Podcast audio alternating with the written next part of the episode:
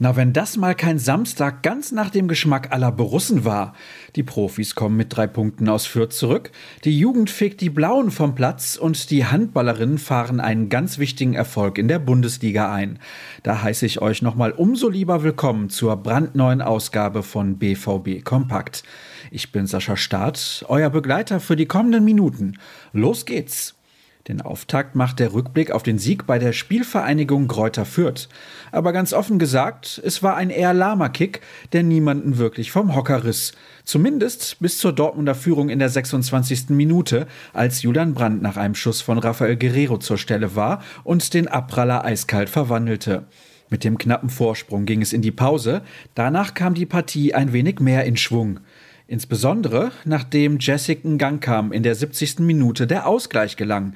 Allerdings schlug die Rose Elf sehr schnell zurück.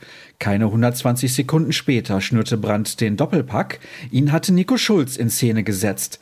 Felix Passlack machte bereits in der 77. Minute mit dem Endstand von 3 zu 1 den Deckel drauf. Später wurde ein Treffer von Jude Bellingham noch aberkannt. Durch den Sieg machte der BVB den zweiten Platz endgültig fix. Es war für mich das erwartet schwierige Spiel. Fürth steht sehr kompakt, ist sehr gut organisiert und macht es schwer, Räume zu erkennen, sagte Cheftrainer Marco Rose und fügte an, wir haben uns schwer getan, haben aber trotzdem die Ruhe bewahrt und gut auf den Ausgleich reagiert. Am Ende gewinnen wir verdient.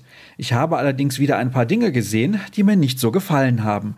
Wir haben zum Beispiel die Zweikämpfe nicht so angenommen, wie ich mir das wünsche. Lob hatte der Coach für Julian Brandt übrig, der mit seinen beiden Treffern entscheidend zum Erfolg beitrug. Jule hat gezeigt, dass er dieses Jahr eine wichtige Rolle bei uns gespielt hat. Deswegen hat er ein hohes Standing bei mir und im Verein. Aber ich glaube, dass er noch Potenzial und Luft nach oben hat. Wir arbeiten daran, das noch auszuschöpfen. Weitere Stimmen, den gesamten Bericht zum Spiel und die Analyse lest ihr auf unserer Internetseite. Kommen wir zum Nachwuchs. Die U19 absolvierte gestern das Halbfinal-Hinspiel um die deutsche Meisterschaft gegen Schalke 04. Die Gäste waren dabei absolut chancenlos, obwohl ihnen nach dem Rückstand von Bradley Fink in der Nachspielzeit des ersten Durchgangs nach einem dicken Patzer des Toyotas der Ausgleich gelang. Ein Eigentor, zwei weitere Treffer von Fink sowie ein Tor von Julian Reikhoff sorgten aber für ein lockeres 5 zu 1 und eine sehr gute Ausgangsposition vor dem Rückspiel. Äußerst positiv verlief aus schwarz-gelber Sicht auch die Begegnung der Handballerinnen. Bei den HL Buchholz nur 8 Rosengarten gewann die Mannschaft von André Fuhr problemlos mit 31 zu 19. Das sorgte nicht nur für zwei weitere Zähler auf dem Konto, sondern sicherte endgültig die Vizemeisterschaft und damit die theoretische Chance, in der nächsten Spielzeit erneut in der Champions League mit dabei zu sein. Nötig dafür ist ein Upgrade, über das die Europäische Handballföderation im Sommer entscheiden wird. Und das soll es dann mal wieder gewesen sein. Die heutige Ausgabe neigt sich dem Ende entgegen. Es fehlt aber zum Beispiel noch der Hinweis auf unsere Internetseite. Unter ruhrnachrichten.de findet ihr alle Informationen, die irgendwie relevant sein könnten.